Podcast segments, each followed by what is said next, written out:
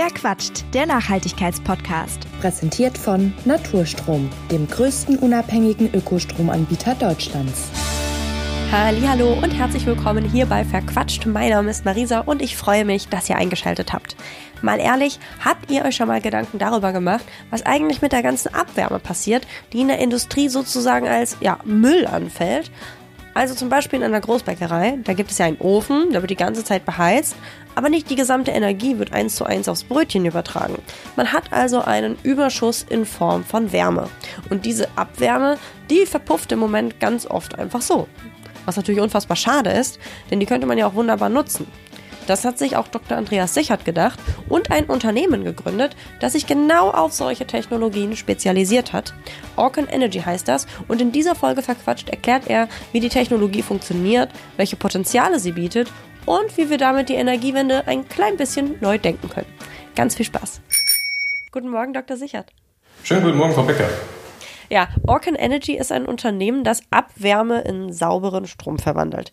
Können Sie einmal erklären, wie das funktioniert? Klar. Also Abwärme ist ja eine Energieform äh, und was wir machen, wir stellen sogenannte Efficiency Packs her und die funktionieren im Prinzip wie ein Dampfkraftwerk, so wie wir es aus der Schule kennen, äh, wo eben typischerweise ein Brennstoff, zum Beispiel Kohle oder Erdgas, Wasser verdampft. Der Dampf treibt dann unter hohem Druck und auf hohem Temperaturniveau eine Turbine an und die Turbine ist mit einem Generator verbunden, der dann Strom produziert.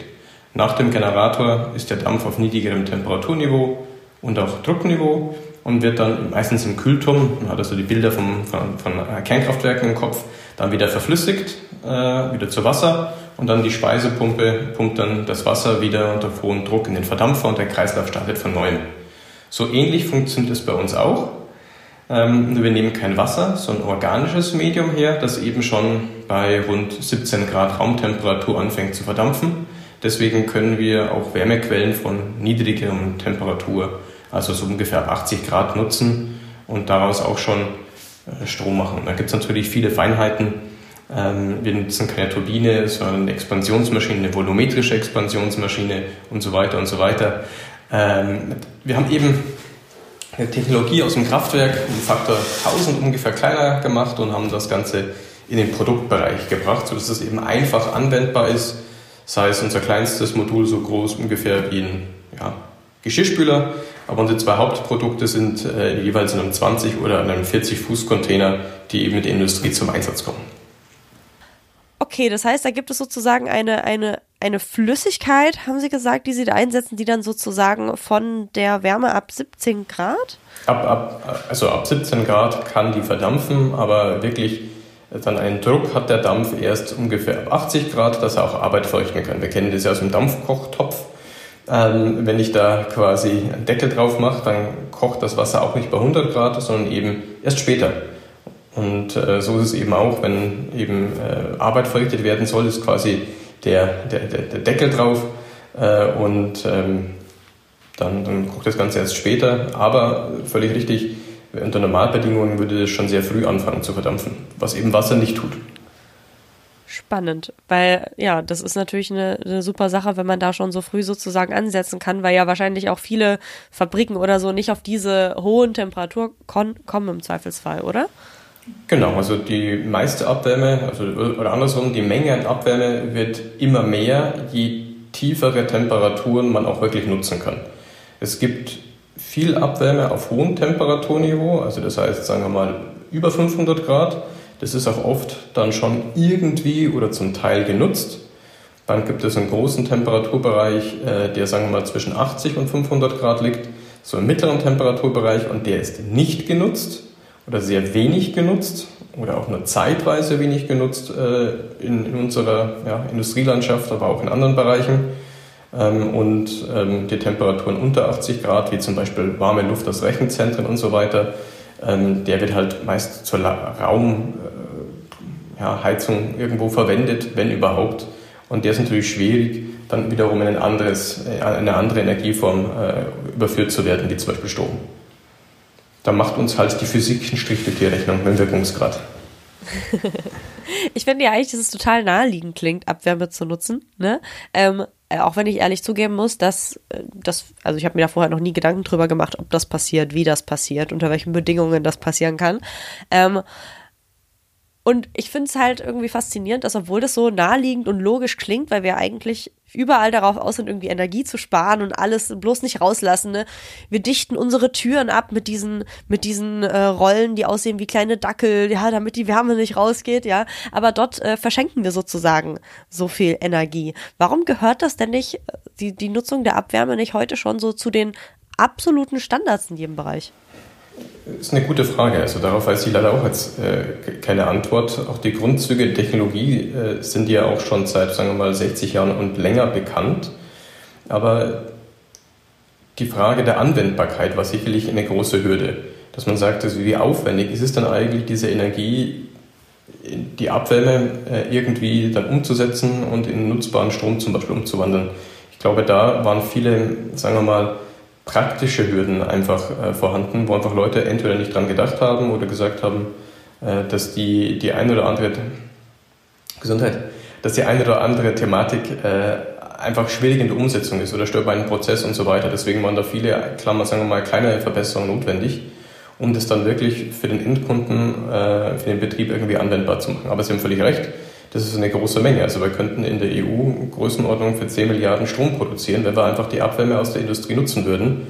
Oder um eine andere Zahl zu bemühen, der deutschen Industrie entsteht ungefähr so viel Abwärme, dass wenn man das verstromen würde, irgendwie 20 Prozent aller Haushalte mit Strom versorgen könnten.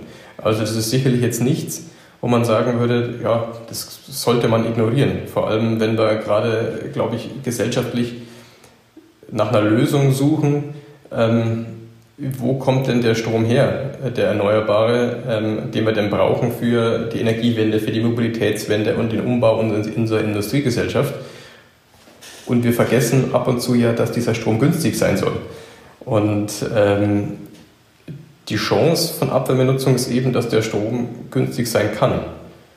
Und ich glaube, das ist ganz, ganz wichtig, weil sonst verlieren wir halt in der Energiewende einen großen Teil der Bevölkerung. Nee, total. Also wenn, wenn wir uns das alle nicht mehr leisten können, ich glaube, jeder leidet gerade so ein bisschen unter der äh, Gaskrise. Vielleicht kriegen auch ein paar Leute die nur am Rande mit, weil sie nicht vom Gas abhängig sind, aber wir haben das schon ganz schön gemerkt. Ich glaube, jeder hatte so eine Preisanpassungsdepeche äh, in der Post oder so. Ähm, Jetzt haben Sie ja gerade gesagt, okay, es hat vielleicht so an der Anwendbarkeit gemangelt, äh, man wusste nicht so richtig, wie man das macht. Jetzt haben Sie ja Orcan Energy gegründet. Wie kamen Sie denn auf die Idee, Abwärme zu nutzen und die so zu nutzen, dass es äh, praktikabel ist? Ja, also das Ganze äh, ist, ist, entstanden aus der TU München heraus. Da haben meine Kollegen, die einfach Experten auf dem Gebiet sind, ähm, Dr. Andreas Schuster hat daran geforscht, ich glaube seit 2000 vier am Lehrstuhl für Energiesystem der TU München ähm, und haben eben ein kleines ORC-System dort aufgebaut.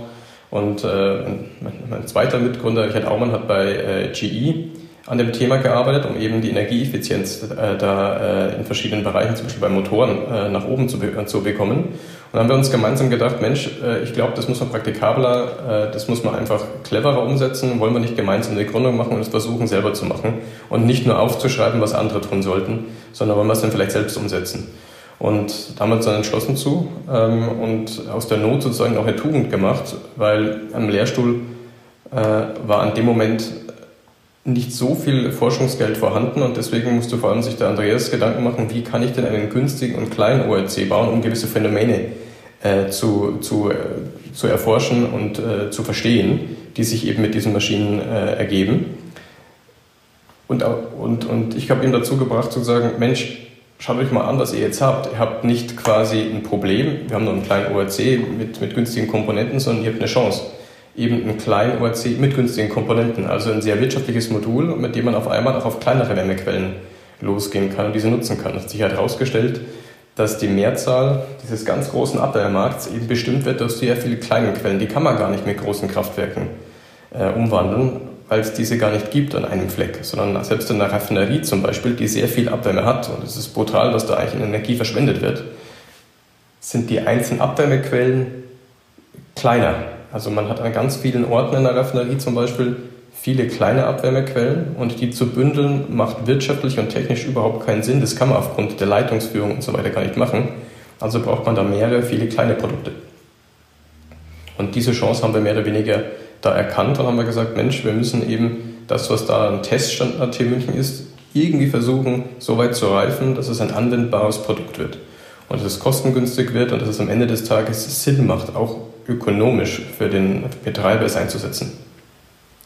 Und wo kommt äh, Ihre Technik jetzt heute schon zum Einsatz? Kann man da vielleicht ein paar Beispiele nennen, dass man sich so ein bisschen mehr plastisch mhm. vorstellen kann? Klar.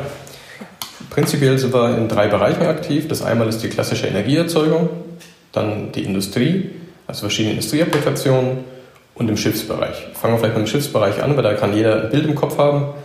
Also, die ganz, äh, die, die, also alle Schiffe prinzipiell laufen mit Verbrennungsmotoren. Und die Verbrennungsmotoren erzeugen einmal äh, natürlich den Vortrieb, die Energie für den Vortrieb oder für die Energie für, den, für, für Strom an Bord, wenn man an ein Kreuzfahrtschiff denkt oder sowas. Auf der anderen Seite äh, haben die aber maximalen Wirkungsgrad von 50 Prozent. Das heißt, mindestens 50 Prozent der Energie, die im Treibstoff ist, geht in Form von Abwärme verloren. Und da kann man natürlich jetzt ansetzen kann man versuchen, die Energie im Abgas oder Motorkühlwasser äh, in, in Strom umzuwandeln und dadurch den Motor zu entlasten und Treibstoff zu sparen. Das geht bei, bei ganz großen Containerschiffen runter bis zu kleineren äh, Schiffen auf Binnengewässern, also äh, Wasserstraßen und so weiter. Und da haben wir Schiffe in Einsatz. Sie können in der Wattenmeer in Holland, auf der Duxenfähre zum Beispiel, zur Katamaranfähre, unsere Geräte im Einsatz finden, bis eben äh, in, in, größeren Transportschiffen. Und wir helfen dort eben, um so eine Größenordnung zu sagen, ich glaube, Duxenfähre sparen sich ungefähr 300.000 Liter Treibstoff im Jahr ein ähm, was schon eine ganze Menge ist. Äh, und so ganz generell ist es irgendwie so ein, zwei Prozent bei ganz großen Schiffen bis zu acht, knapp zehn Prozent bei mittleren und kleineren Schiffen. Das hängt eben von dem Energieverbrauch ab. Also da kann man schon wirklich was bewegen und, die, und die, der Schifftransport ist ja ein großer CO2-Produzent weltweit mit unserem weltweiten Handel. Ich glaube, da kann man schon zur Dekarbonisierung beitragen. Wenn wir bei Motoren sind, ähm, natürlich versucht die Schifffahrt auch andere Treibstoffe einzusetzen aber das ist völlig egal. Auch wenn ich äh, eine Brennstoffzelle einsetzen würde, auch wenn ich Methanol, Ammoniak als Treibstoff einsetzen würde oder Wasserstoff, ich werde immer aufgrund der physikalischen Gesetze Abwärme produzieren und diese Treibstoffe sind sogar noch teurer. Das heißt, es macht sogar noch viel mehr Sinn, ähm, unsere Produkte da einzusetzen, ähm, um eben dann wirklich dazu zu führen, dass jemand diesen Treibstoff, diesen CO2-neutralen Treibstoff einsetzt ähm, und damit wirklich nochmal ein Stück äh, das ganze CO2-neutraler zu machen. Wenn wir bei Motoren eben sind, dann sind wir im Bereich der Energieerzeugung in vielen, jetzt in Deutschland eher weniger, aber in vielen Bereichen der Welt, vor allem in, in Emerging Markets, also in, in, Ländern, die sich schnell entwickeln, Schwellenländer, wird viel des Stroms erzeugt über Motoren oder, oder Turbinenanwendungen. Und wir haben zum Beispiel in Myramar ein äh, Kraftwerk ausgestattet, 90 Megawatt Kraftwerk, ähm, wo wir die Abwärme der Abgase äh, der, der Motoren nutzen. Und wir erzeugen dort Strom für ungefähr 100.000 Einwohner in dieser Region, ohne mehr Gas zu verbrauchen, ohne mehr Treibstoff zu verbrauchen, einfach mit der Abwärme, die sonst in die Luft geblasen wird. Und ich glaube, das ist schon, das ist schon toll, wenn man einfach sieht, dass da eine, eine mittlere Stadt sozusagen mit Energie versorgt werden kann, ohne dass man irgendwo mehr Emissionen produziert. Und in der Industrie, wenn man sich das anschaut, ähm, gibt es natürlich viele Beispiele von metallverarbeitenden äh, Betrieben, Schmieden, Härten, äh, die ganzen Ofenprozessen, die man so im Kopf hat, wenn man so die Bilder kennt, äh, über Zementwerke. Zement ist ein ganz großer CO2-Produzent. Da hat man diesen Drehrohrofen und muss man eben den, den Klinker äh, äh, erzeugen, Zement mischen und so weiter. Da entsteht ganz viel Abwärme, da kann man sicherlich viel tun. Äh, kann man vielleicht nachher noch ein bisschen in Detail reingehen. Dann die ganze Öl- und Gasbranche, aber auch äh, überall eben, wo Abwärme in produzierenden Gewerbe entsteht, in der Industrie entsteht, Chemieparks. Ähm, da zählen auch viele Kunden mittlerweile schon dazu. Äh, die eben unsere Produkte einsetzen und ein Stück weit effizienter werden wollen und auch ähm, ja, den CO2-Fußabdruck reduzieren wollen und auch Energiekosten sparen. Sie haben es vorher angesprochen. Äh, in den letzten zwölf Monaten haben ja nicht nur die Privathaushalte einen Preisschock erlebt im Gas, sondern, sondern der Strompreis, so Commodity, ist ja von 40, 50 äh, Euro die Megawattstunde auf der Strombörse gestiegen, über 100, Megawatt die Megawatt, äh, 100 Euro die Megawattstunde dann wird sie wahrscheinlich zukünftig eher so 70, 80 Euro die Megawattstunde einpendeln. Das heißt, vom Standort Deutschland her erleben wir gerade einen Preissprung, äh, so ein Faktor 2, 3, was unsere Industrie gewohnt war. Und wir möchten ja weltweit wettbewerbsfähig bleiben. Noch ein Spot, dann geht's weiter mit Verquatscht. Früher habe ich extrem gerne Magazine gelesen. Ich liebe einfach den Raum, den Magazine großen Geschichten geben können. Als ich dann aber angefangen habe, mich für Nachhaltigkeit zu interessieren, ließ das langsam aber sicher nach, denn es hat mir einfach unfassbar wehgetan, jeden Monat so einen riesen Berg an Papiermüll zu entsorgen. Zum Glück habe ich dann Readly entdeckt. Das ist eine App, in der man mehr als 5000 Magazine weltweit lesen kann und dazu noch einige Tageszeitungen, wie zum Beispiel die Welt oder die BZ. Ohne Readly wäre mir wahrscheinlich entgangen, dass in Norwegen das erste Elektrofrachtschiff in See gestochen ist. Dank der App habe ich die Ausgabe vom Enorm-Magazin aber nicht wie sonst verpasst, sondern konnte ganz entspannt reinlesen und zwar ohne lästigen Papiermüll. Genauso wie den Guardian, das Transform-Magazin oder National Geographic. Alles in einer App für nur 9,99 Euro im Monat. Was ich richtig cool finde, ist, dass man die Magazine im WLAN downloaden und dann unterwegs lesen kann. Das spart nämlich zusätzlich CO2-Emissionen ein, da das mobile Netz deutlich CO2-intensiver als unser WLAN ist. Wenn du Lust hast, Readly zu testen, dann habe ich etwas für dich. Klick einfach auf die Landingpage, die ich in der Beschreibung der Folge und in den Show Notes verlinke, und du kannst dich einen Monat lang kostenlos vom Angebot der Readly App überzeugen. Und jetzt geht's auch schon weiter mit Verquatscht. Viel Spaß weiterhin. Voll, voll. Ähm, wie Sie es eben schon angesprochen haben, ich habe auch gelesen, vor allen Dingen in so, ich sag mal, energieintensiven äh, Branchen kann eben durch den Einsatz äh, ihrer Technologie die CO2-Bilanz enorm verbessert werden. Und äh, wir hatten jetzt gerade schon das Beispiel Zementindustrie, da haben wir auch in diesem Podcast schon ähm, immer mal wieder drüber gesprochen, wenn es so um das Thema Bauen ging, weil das halt so, ne, Beton, äh, dafür braucht man ja Zement, ist ja so das Thema eigentlich, wenn man über dieses nachhaltige Bauen spricht, was irgendwie eine ganz, ganz große Rolle spielt. Welches Potenzial liegt hier denn, wenn man sozusagen konsequent die Abwärme nutzt? Also viel der, CO2-Emissionen in der Zementindustrie kommt ja aus dem Prozess an sich. Den kann man schwierig durch Abwärmenutzung komplett äh, auf Null bekommen, aber es gibt viel Abwärme, die in dem Prozess entsteht und da kann man viel machen. Ähm, ich glaube, Oliver Welke der Heute-Show hat das ja mal äh, ein bisschen, ein bisschen auf die Schippe genommen. Wenn, wenn die CO2, äh, wenn die äh, Zementindustrie ein Land wäre, dann wäre es ja, glaube ich, der drittgrößte CO2-Emittent der Welt. Also das ist schon, das ist schon ein wichtiges Thema. Also ganz grob ähm, pro Million Tonnen CO2, äh, Zementproduktionskapazität kann man ungefähr 15 von unseren größten Modulen einsetzen, so ganz Pi mal Daumen. Das heißt, man kann pro Million Tonnen 15 mal bis zu 200 Kilowatt netto elektrischer Strom recyceln, was schon viel ist. Und äh, weltweit haben wir so ungefähr 4100 Millionen Tonnen Kapazität. Das ist mal ein bisschen hochgerechnet, macht so ungefähr 62.000, also auf jeden Fall über 60.000 äh, von unseren Produkten, die wir einsetzen könnten. Ähm, und das ist nicht nur ein Markt von vielleicht 40 Milliarden, äh, sondern man könnte, unsere Produkte könnten dort eine halbe Gigatonne CO2 einsparen. Und eine halbe Gigatonne ist unglaublich viel. Also wir, wir, wir diskutieren ja viel über das Thema ähm, CO2-Budget, Klimaziele, 1,5 Grad Ziel.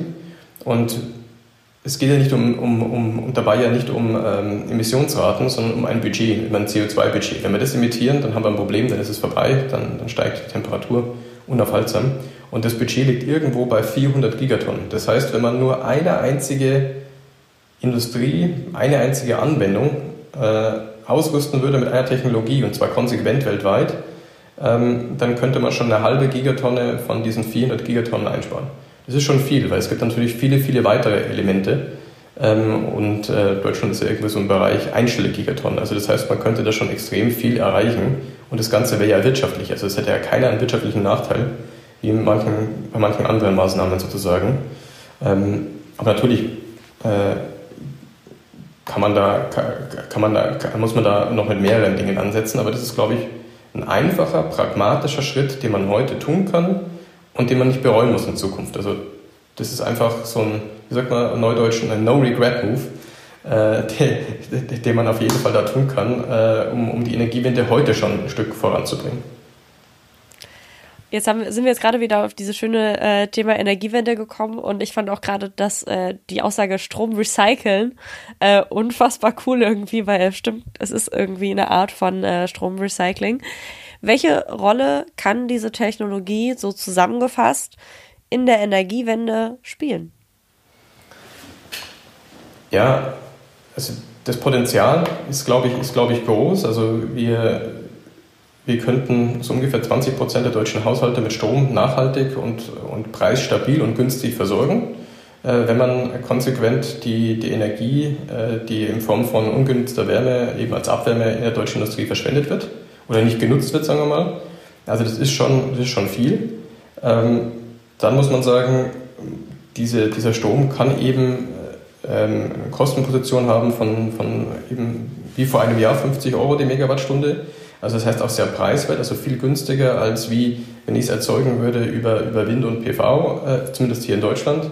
Oder wenn ich jetzt, äh, was wir gerade in Diskussion haben, äh, neue Kernkraftwerke wie in die Nordics bauen würde oder sowas. Also ich kann damit günstigen, äh, CO2-freien Strom produzieren. Ich glaube, das ist ganz wichtig. Äh, das ist das Thema Akzeptanz.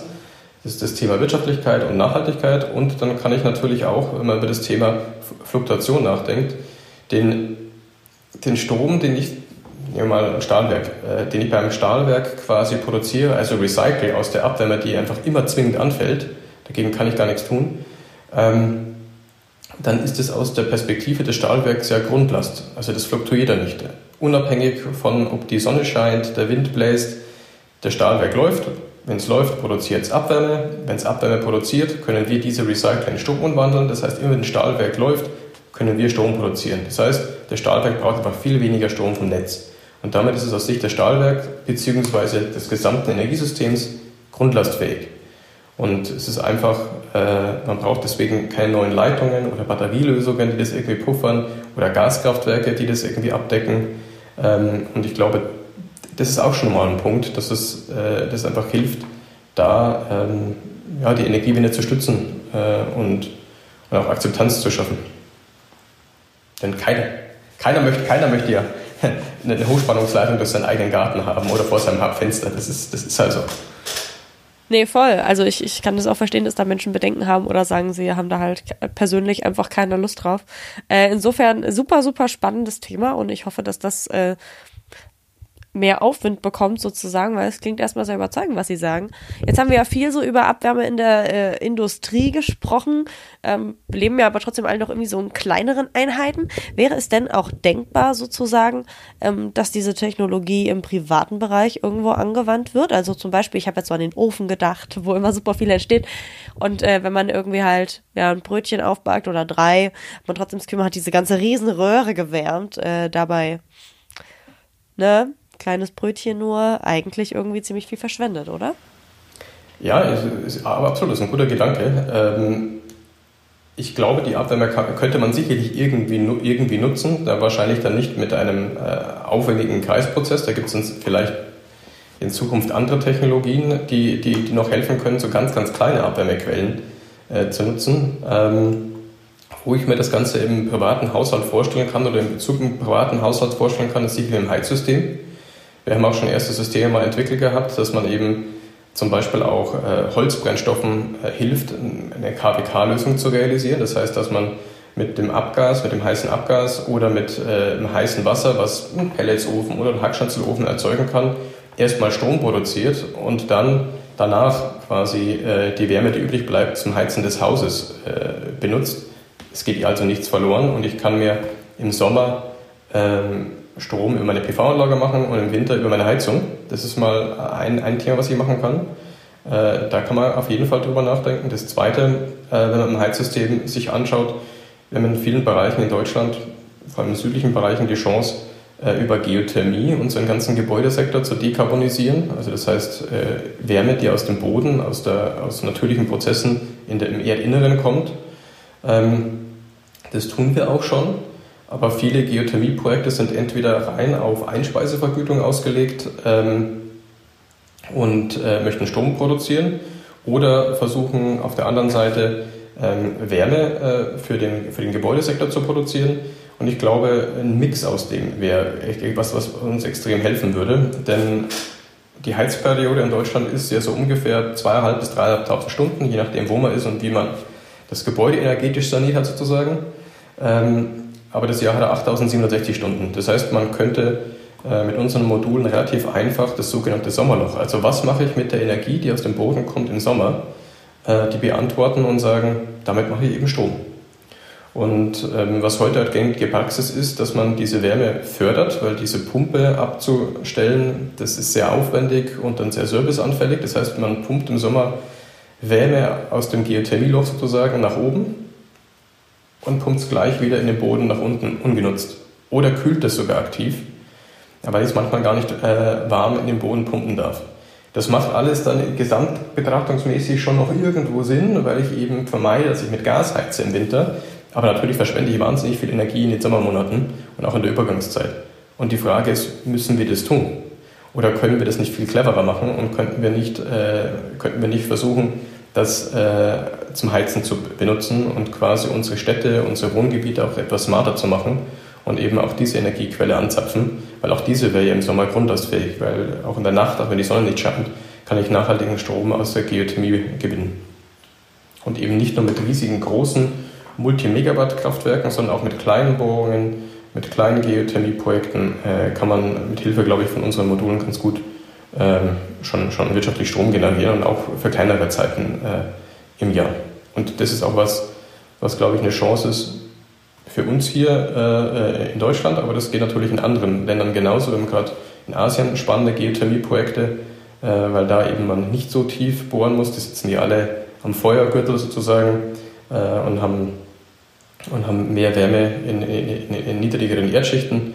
Und das ist natürlich auch eine tolle Möglichkeit, dass man eben nicht in den Entwicklungsländern erst äh, über die Verfeuerung von fossilen Energien äh, CO2 produziert, bis man dann in die Renewables einsteigt, ähm, und Wind und, und PV haben eben einen großen Nachteil, dass sie eben nicht immer verfügbar sind, aber Geothermie schon.